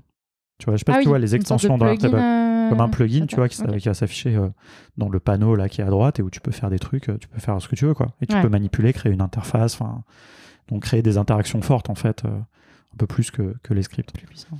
Bon, je te laisse investiguer ça, on va ça, pas, sinon on va, on perdre euh, tout le monde. Euh, non, j'avais une petite réflexion. C'était plus ton ta, ta présentation, elle s'appelait euh, Build versus Buy. Bon, au-delà du fait que c'était en anglais, mais bon, c'est- non, je, Ça, c'est. je, je Je remercie euh, le département marketing qui m'a aidé. Ah Non, mais c'était bien, mais par contre, je trouvais que c'était intéressant parce que tu mettais l'accent du coup sur le côté vachement. Les outils no-code, c'est surtout, on, on les achète, quoi. C'est ce côté euh, sur l'étagère, etc. Et alors que moi, je trouve que bah, on, on build aussi un peu avec les outils no-code, ou en tout cas, il y a euh, même un, un Calendly, même un Typeform, il faut quand même le paramétrer, etc. Bah, c'est ma vision de code de, jeu- de développeuse, je pense, qui parle là en disant il y a quand même moins d'efforts. Il y a surtout. Et il y a aussi un, un truc qui est la question que je rencontre tout le temps. Ouais, on va mettre du Calendly, on va gagner plein de temps. Attendez, combien ça coûte? Et combien Ça, me vrai. coûtait par mois et à la fin de l'année, etc. etc. Peut-être que c'est, j'ai été un peu aiguillée à ce niveau-là. Euh, bien sûr qu'il y a du build dans le no-code, mais par rapport à mon expérience de dev, c'est quand même surtout. Enfin, en tout cas, c'est, leur intérêt aussi. hein. c'est de dire euh, je me prends pas du tout la tête, je l'achète, je fais un paramétrage, Mhm. mais honnêtement, par rapport à la vie d'un produit, la séquence d'interfaçage ou de paramétrage est très courte euh, par rapport à tout le temps. Ouais, juste ouais. le payer et il fonctionne hyper bien et c'est tout le monde est très content. Donc c'est pour ça qu'il y avait cet aspect-là, ce, côté, le build en fait, euh, tu le construis hyper sexy, tu peux faire tout ce que tu veux, faut aussi bien t'en occuper derrière, versus le buy où t'es euh, t'es très euh, un peu relax. Je te, je, te, je te reporte en fait la charge difficile, technique, longue, euh, de complexité, et moi j'achète tout simplement. Et ça se passe bien, et tout le monde est, tout le monde est ravi. Ouais. Non, non, mais c'est vrai. Enfin, c'était un peu pour. euh, J'étais curieux de, Mhm. de un peu. euh, Non, non, faut pas du tout. euh, de, de cet angle. Non, mais après, tu vois, c'est aussi parce que dans ta présentation, tu parles pas mal. Encore une fois, on revient un peu à cette dichotomie, je trouve, entre les outils très très spécialisés, Calendly, Typeform. Ouais. Où là, c'est vrai, hein, globalement, on est quand même euh, surtout dans le fait de, de payer un petit peu configuré. Encore que Typeform, ils ont quand même. bon, tu peux, il y a un peu de logique, etc. peux- Mais bon, bon, c'est vrai. Et, et surtout aussi le fait de ne pas omettre le prix. Et il y a des choses, encore comme on disait tout à l'heure, enfin, où je pense très sincèrement que ça coûte moins cher d'écrire quelques lignes de code, de payer un développeur une fois, que d'avoir un run tous les mois à payer, l'abonnement, plus l'exécution, plus. euh, c'est surtout dans les automatisations, je pense. Ben, mais- que t'as vite une- un épaississement de la stack, en fait, y compris dans le no-code, où tu Bien commences sûr. à jongler avec plusieurs outils. Et donc, ça, tu peux perdre un peu de vue euh, qu'est-ce qui coûte combien et où est-ce que tu pourrais faire des économies de coûts. Et à moins de se dire vraiment, bon, là, ça coûte trop cher, il faut qu'on étudie comment on, comment on coupe là-dedans, ça va pas être facile de détecter en amont, de, de- comme tu dis, ce petit morceau Mm. qui nous économise beaucoup de sous. Quoi. Et euh, est-ce que tu as quelques conseils, du coup, un peu euh, que tu voudrais partager euh, Enfin, ou ceux- que tu avais partagés? Bon, déjà, tu en as partagé pas mal, mais en soi. pour qui? Hein, C'est la question. Pour les devs ou pour les no-codeurs c'est une bonne question parce qu'on pourrait même dire aussi pour les gens qui portent des projets. Aussi. Ou les, les entrepreneurs ouais. Je sais pas, pour tout le monde. Des conseils généraux, c'est juste de rester ouvert et critique. en fait. C'est les deux trucs les plus importants. Pas rechigner quand on voit des choses nouvelles. Il y a, s'il y a quelque chose qui émerge, c'est qu'il y avait potentiellement un besoin, une attente, des choses comme ça. Donc, euh, voir un peu ce qui se passe, ce qui se trame, euh, là, un peu le côté accueillir euh, les choses qui arrivent en disant voilà. Par contre, rester critique, quoi. C'est ce que tu disais avec. faut se calmer avec l'évangélisme sur. Enfin, l'angélisme autour du, no-code. Non, le no-code, faut pas perdre de vue. Ça fait pas tout, ça va pas résoudre tous les problèmes de la vie, ça va pas faire toutes les applications de la vie. C'est cette partie-là, rester critique. Et rester pragmatique quoi. Vraiment euh, si des fois le petit bout de code à écrire il est plus vite bah achète, entre guillemets un développeur en Moldavie mmh. et fais-le et ce sera beaucoup plus pratique. Pas se fermer les portes. Euh, je pense que ça fait peur aux gens tu vois. Enfin en tout cas aux gens qui sont qui font du no code d'aller vers les devs. Tu vois, parce en fait c'est si souvent mis en opposition. En fait, c'est très dur parce que comment on résout ça c'est pas aller voir ce que les autres font. Les no-codeurs parler avec des devs, ils sont sauvages mais ils sont gentils. Et les, les devs, arrêtez de vous surclasser par rapport aux no-codeurs qui seraient euh, des joueurs de Lego, quoi. Non, ils ont des logiques qui leur sont propres, qui sont pas les nôtres. Ça veut pas dire qu'elles sont moins bien.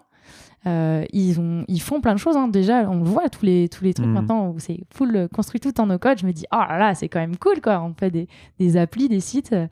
Euh, voilà, c'est ça, rester curieux, en fait. Aller voir ce qui se fait ailleurs et pourquoi les gens font différemment. Et bah, va falloir mettre de la communication là-dedans. Et s'il y a des agences mixtes, hmm. euh, tu vois, nous, on le fait un petit peu. Moi, je suis plus la seule maintenant à faire du no-code euh, à The Tribe. J'ai réussi à faire comprendre aux devs que c'était cool. Il y a, y a, aussi. Euh, nous, ce qu'on a aussi, c'est des gens en reconversion qui n'ont pas d'avis en fait. Ils ont dit Ouais, moi, je me reconvertis dans le dev. Le no-code, pourquoi pas? Et ils y viennent avec aucun préjugé. Ils n'ont pas du tout vu la guéguerre avant ou des trucs comme ça. Et ils sont en mode Ah, bah, c'est cool, c'est différent ça fait changer notre travail. Hmm, être dev, tu fais du code, bon, bah là, t'es dev, y a pas... t'abolis un peu cette différence de dire hmm. non, c'est les builders ou les no-codeurs et les codeurs, c'est foncièrement des animaux différents. Non, à la fin, ils partagent une logique, ils partagent plein de briques, plein de concepts. C'est pas si éloigné. Après, la mise en exécution, elle est différente. Euh, mais ils ont leur qualité euh, de, de part et d'autre. C'est quoi les outils, tu penses, qui sera le plus à même de, convertir un peu les devs, justement? Enfin, qu'est-ce qu'il faut montrer à des devs, tu vois? Quels outils no-code il faut montrer à des devs pour, euh, pour Je pense que, ça leur parle? un truc comme Make, vraiment. J'arrive pas à croire qu'un dev hmm. reste étanche euh, quand tu as un outil qui te permet d'imbriquer 12 euh, ou 50 API. entre guillemets facilement quoi enfin quiconque a essayé d'interfacer 3 ou 4 API hein tu t'arraches les cheveux sur la doc, tu t'arraches les cheveux sur en fait mon connecteur il est pas comme je voulais et tout. Mhm. Et euh, Make c'est vraiment euh, et en plus Make a cet aspect euh, techno technophile on va dire. T'as quand même des jetons API, t'appelles tes URL, tu mhm. t'as des paramètres et tout. C'est hyper confortable. Tu vois, dans Bubble, moi l'un des trucs qui a été le plus dur, c'était la terminologie parce que je comprends tous les concepts, mais en fait, ils utilisaient des termes tellement bizarres que j'étais là, oulala, c'est pas clair. Alors que là, t'es hyper confortable. Tu connais tout, il euh, y a une doc, il y a tout ce qu'il faut pour que tu sois quand même à l'aise dans ce que tu fais. Tu manipules des choses que tu connais, des échanges de données, euh, des transferts, des trucs comme ça. C'est, mm, je pense, le, bon pont. Mhm. Parce que quand t'es euh, quand es pas dev, tu dis oh trop bien j'ai qu'à mettre des briques et quand t'es dev tu dis oh ça va c'est quand même des choses que je connais euh, ouais, mec, euh, incroyable, vraiment un super outil. Non, c'est très intéressant ce que tu dis. Euh, enfin, différents niveaux sur les API et sur et sur Bubble. Le fait qu'ils ont à dessein, je pense, réinventé beaucoup de mots parce que ils veulent pas, ils s'adressent pas aux devs de base, en tout cas. Et, et je trouve que c'est un peu une erreur quelque part. tu vois, je il faut pas évidemment le but c'est de pas faire un truc trop technique mais d'inventer un autre langage, c'est un peu dommage parce que du coup, euh, tu perds un peu. Euh, bah, tu risques de pas te comprendre alors qu'en fait, tu fais fondamentalement la même chose. tu vas appeler comme si parce que tu fais du bubble ou comme ça parce que tu fais du dev. Ouais. Ouais, non, c'est intéressant. Ouais, bah, Mike aussi. Je te conseille d'écouter l'épisode 80, je crois, avec Bruno Soulez, le CTO de. Ah oui, c'est vrai, bah voilà. Donc il parlait de, de Mike et tout ça. J'étais super d'accord avec ce monsieur. Cool. Bon, bah écoute, voilà. Bah, tout, tout, est dit. Euh, entre toi et lui, je pense que euh, les gens auront bien été convaincus. Euh, dernier euh, sujet, peut-être, on s'est dit peut-être qu'on pourrait l'aborder, ce serait intéressant. C'est un peu la, question de l'inclusion. Mm. Donc tu, tu, vis au quotidien, je pense, le fait qu'il y a très peu de femmes dans le, dans le code. Oui. Et alors on n'a pas encore de stats, on est en train de, de, finir une première étude dans la communauté. mais bon, a priori, on, on va pas se mentir, on pense qu'on n'est pas, pas bien loin dans la communauté no code, à peu près dans les mêmes proportions.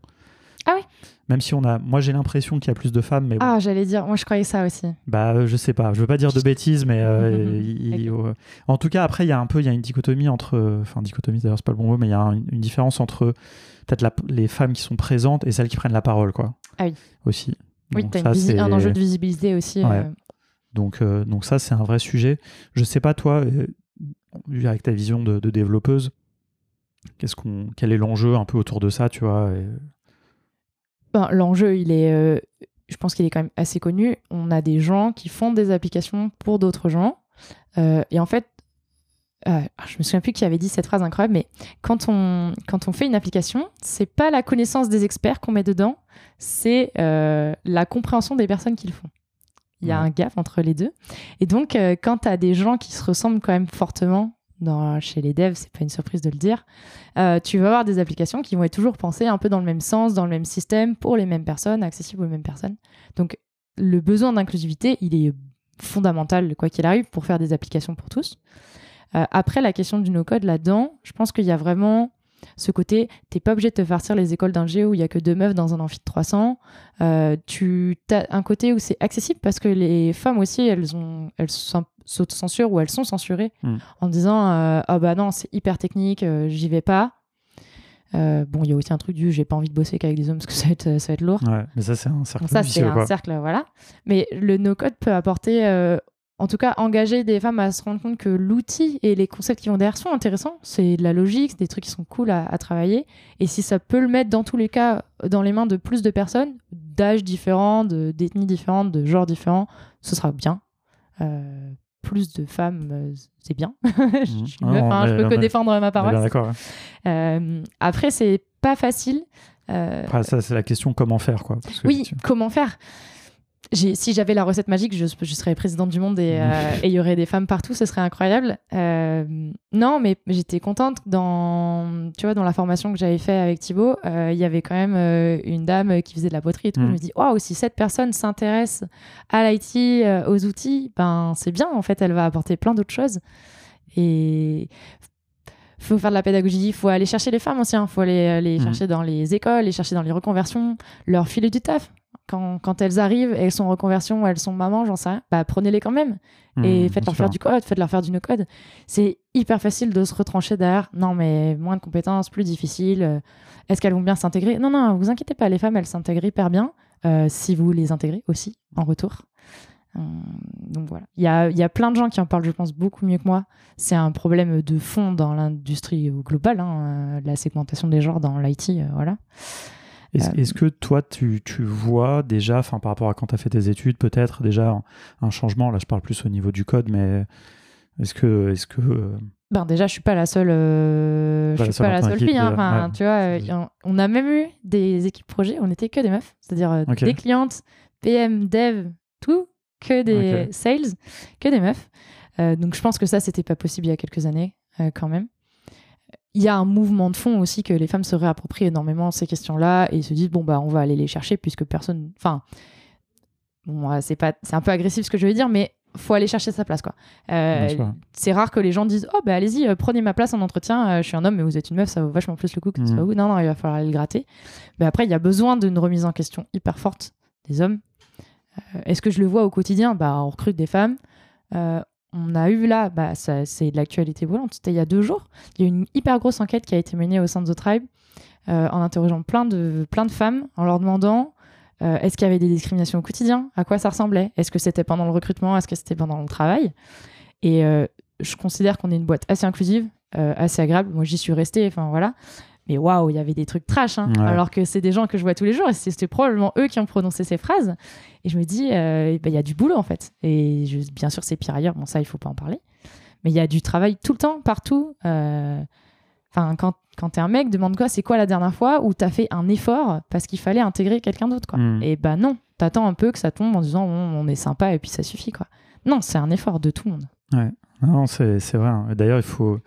Enfin, moi, de ce que je vois, en tout cas, dans la communauté No Code, il faut saluer des, tu vois, des femmes comme euh, Amandine, tu vois, par exemple, qui Ouais. a organisé le Web Énormément de travail. et qui a, qui a vraiment euh, tu- Porte fait, ça, en en, fait, fait hein. en sorte que, voilà, tous des speakers, tu vois, enfin, les speakerines, non, je sais pas comment. Ouais, au, au féminin aussi. Non, ça fait chelou. Je connais pas les termes, mais comme en anglais, tu genre pas, c'est plus pratique. Mais euh, et, et, voilà, et ça c'est vrai. Et c'est vrai que malheureusement, c'est souvent des femmes qui qui, qui font ça. Mais effectivement, il faudrait que des, des, hommes qui sont aussi, je sais pas, par exemple, ouais, dans les sélections de, de, de conférences, des trucs comme ça. Enfin. Bah, la visibilité, c'est un enjeu, mais il y a vraiment un enjeu autour du travail. Hein. Franchement, recruter des femmes, gardez-les quand elles sont là, écoutez-les.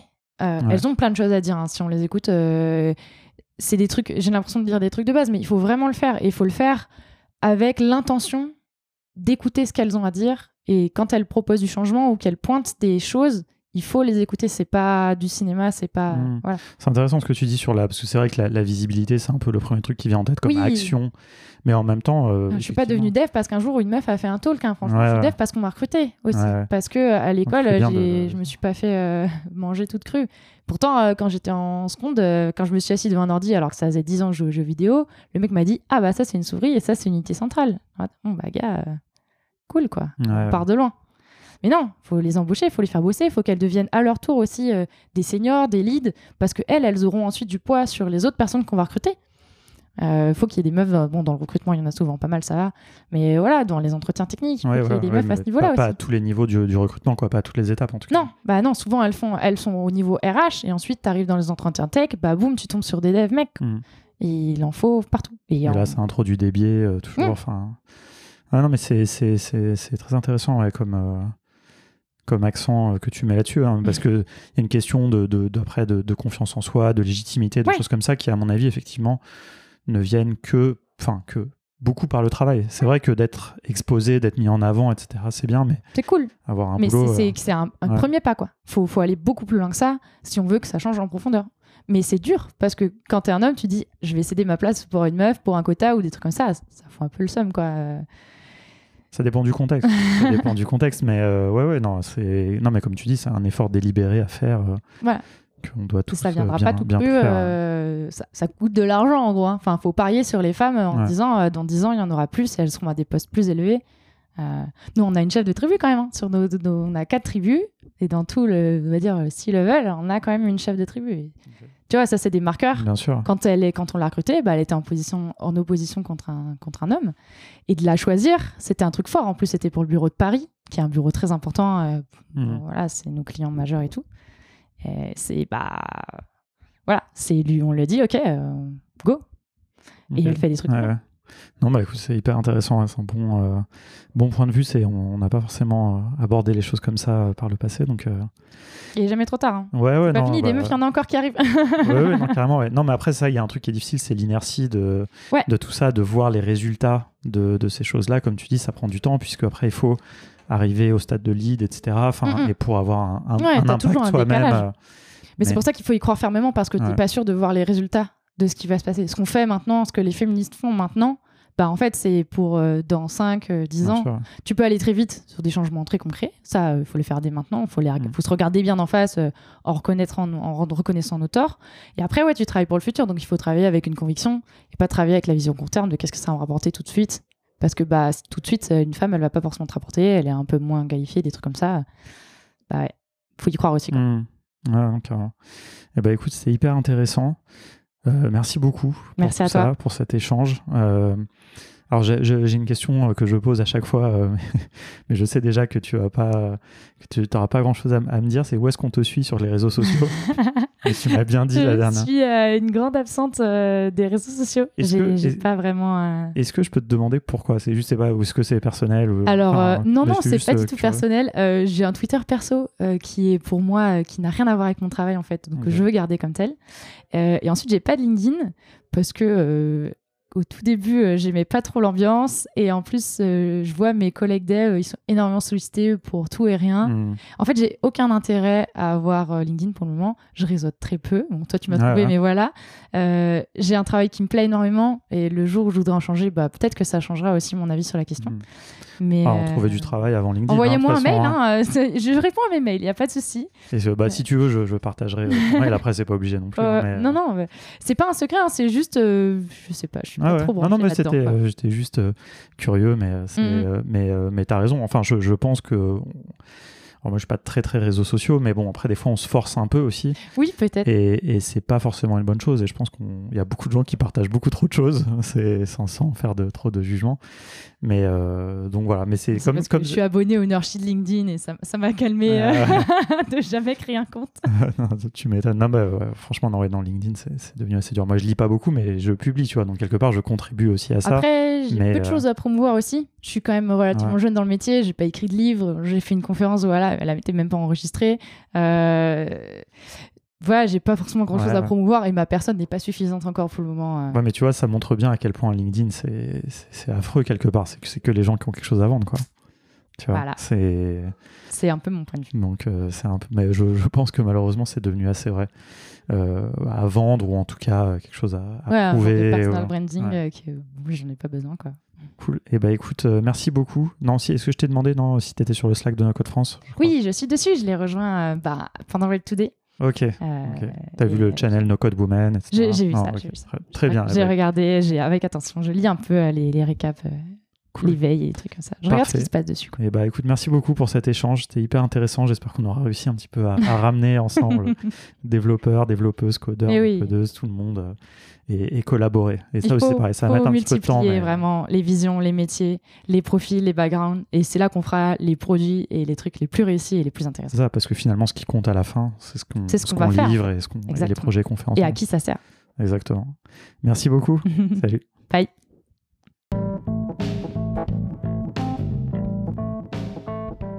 Merci beaucoup d'avoir écouté cet épisode jusqu'au bout. J'espère que ça vous a plu. Si c'est le cas, bah, n'hésitez pas à vous abonner à ce podcast. hein. Il y aura, j'espère, plein d'autres épisodes qui vous plairont autant. Voilà, moi j'étais très content d'avoir cette discussion, de parler vraiment avec une développeuse, aborder plein de sujets. J'espère que c'était pas trop technique ou en tout cas qu'on vous a un petit peu euh, partagé ça. Peut-être qu'on vous a donné envie, euh, le- l'envie aussi de vous mettre au code. Je sais pas, voilà, ça peut, il y a plein d'objectifs différents. Moi, vous le savez, mon objectif c'est surtout de réconcilier, de rapprocher euh, les codeurs, les codeuses, les développeurs, les no-codeurs, les no-codeuses, enfin voilà, tout le monde, tous les gens qui, construisent des choses pour le web en codant de manière traditionnelle ou avec des outils no-code, avec voilà, de la programmation visuelle, tout ce que vous voulez. Voilà, je crois beaucoup à cette euh, complémentarité, à cette, euh, j'allais dire symbiose, le mot est peut-être un peu fort, mais en tout cas, voilà, il y a des très belles approches et en tout cas, vous avez tout à gagner à essayer de maîtriser certains concepts un petit peu techniques, vraiment du, métier de, de dev. Euh, vous l'avez compris, peut-être les API, les embeds, euh, comprendre un petit peu peut-être de HTML, de CSS, voilà, ce genre de choses. Donc voilà, j'espère que ça, vous a plu. C'était l'épisode 97. Euh, l'épisode 98 sortira euh, dans deux semaines. Donc là, on est on a perdu un petit peu le, rythme des semaines, mais bon, on arrive un petit peu sur une fin de saison. Euh, J'ai envie de dire peut-être même une fin de, cycle, un petit peu en arrivant autour de, de l'épisode 100. Euh, je, réfléchis un petit peu à, la suite du podcast. Euh, donc euh, voilà, on, va voir. L'épisode 98 sera avec les gens de Datapix que je vais interviewer à l'occasion de leur présence euh, au No Code Summit. Voilà, donc ça, ça va être assez, chouette. On revient plus dans un univers no code vraiment très pur. On va parler de Glide, on va parler de, plein de choses avec Vincent et Emeric. Et puis ensuite, il y aura un épisode 99 qui sera dédié au projet No Code House à Athènes. Voilà, donc ça, je, vous tease un petit peu toute la fin de, de la saison euh, 9 du podcast. Et puis le fameux épisode 100 dont j'avance sur l'organisation, j'ai trouvé un lieu. Euh, donc ça sera au mois de novembre, probablement le, le 9 novembre, évidemment, je vous le redirai d'ici là. Alors ça sera à Paris, ça sera en physique, hein, désolé pour les gens qui ne sont pas à Paris, mais ça je, tiens à faire un petit événement physique. Euh, c'est une petite salle, hein, euh, voilà, c'est sympa, je sais pas, peut-être pour une trentaine de personnes, et donc on va faire un épisode en live et qui ne sera pas un épisode forcément vraiment euh, d'entretien, mais qui sera plus euh, voilà une idée autour d'avoir quelques chroniqueurs et chroniqueuses avec moi. Et puis on va faire un épisode un petit peu spécial. Il y aura aussi peut-être des, questions du public, des interactions. On va essayer de faire un truc sympa. Donc voilà, ça, ça sera mi-novembre. Et puis après, on verra, on sera à l'épisode 100. Il y aura, je ferai à la fin de l'année un épisode en solo à nouveau, euh, voilà, pour débriefer un petit peu de l'année. Et puis après, on verra. Après, on verra, je sais pas. Évidemment, j'ai envie de continuer ce podcast, hein, vous vous en doutez. J'ai envie de, continuer à faire des entretiens. Mais j'ai envie d'explorer aussi des formats un petit peu plus euh, un peu différents, donc, euh, donc on verra. Par ailleurs, je vous rappelle qu'il y a aussi maintenant euh, le podcast de l'association No Code France, par Jocelyne, Xavier et Benjamin. donc où là vous retrouvez bah, toutes les semaines donc sur, leur, fréquence de, diffusion des portraits de gens de la communauté et plein de gens très intéressants. donc voilà, donc ça, ça se complète aussi très bien. Donc c'est ça aussi qui me donne un petit peu l'envie d'explorer peut-être d'autres formats. Donc, euh, donc voilà, il y a une belle complémentarité. Putain, je suis un peu fatigué. Euh, voilà, écoutez, je m'arrête là. Encore une longue, euh, sortie de, podcast comme d'habitude. Mais voilà, j'avais envie de vous donner des nouvelles puisque là, ces derniers temps, je sors quand même moins d'épisodes. Et puis voilà, il y a des nouveaux projets contournement hein, qui arrivent, évidemment, le cercle des Ops qui va pas mal m'occuper également d'ici la fin de l'année. Allez, je vous dis à très bientôt et merci d'avoir écouté encore une fois euh, jusqu'au bout. Vous pouvez m'envoyer l'emoji de votre choix cette semaine euh, pour me signifier que vous avez écouté euh, jusqu'au bout un, emoji un petit peu créatif, peut-être un animal que vous aimez bien par exemple. Voilà, à bientôt.